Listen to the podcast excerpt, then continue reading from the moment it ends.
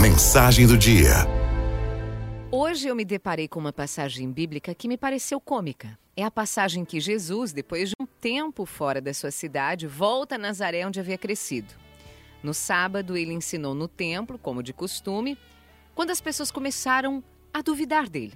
E Jesus soltou: Um profeta não é admirado em sua pátria. Aquele povo se enfureceu e levou Jesus ao topo de um monte com a intenção de jogá-lo dali. Você sabe o que Jesus fez? Gastou energia com raiva? Ficou maquinando como se vingar? Ficou preocupado com a sua autoimagem? Nada disso. Diz a Bíblia que Jesus, porém, passando no meio deles, continuou o seu caminho. Simples assim. De boaça na paz interior, vida que segue. Jesus sabia qual era o caminho a seguir. Ele não estava caminhando como um andarilho que não sabe para onde vai e que qualquer caminho serve. Jesus sabia muito bem aonde ele deveria chegar. Havia inteligência, havia estratégia nas coisas que ele fazia. Porém, só havia caminho porque existia meta, e aqui é o ponto mais importante. Quando se tem uma meta na vida, as pequenas distrações do caminho não roubam a nossa energia, nem a nossa atenção.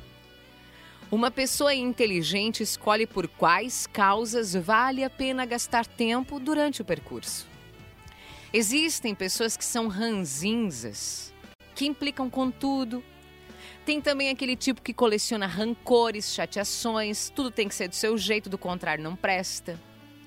Tudo isso as torna implicantes, julgadoras, maquinadoras, competitivas, por vezes petulantes.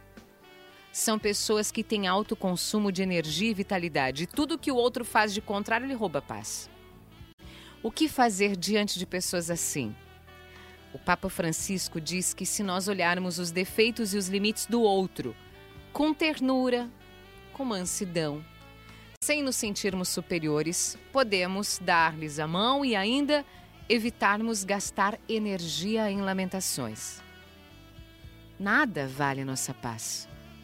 Veja a atitude de Jesus diante de quem queria jogá-lo ribanceira abaixo.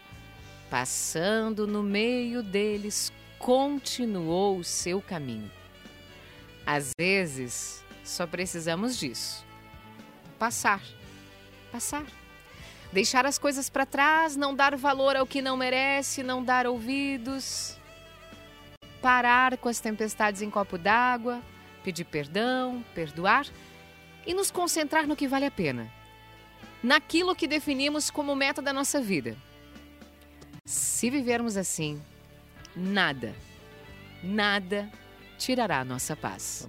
Araldo FMI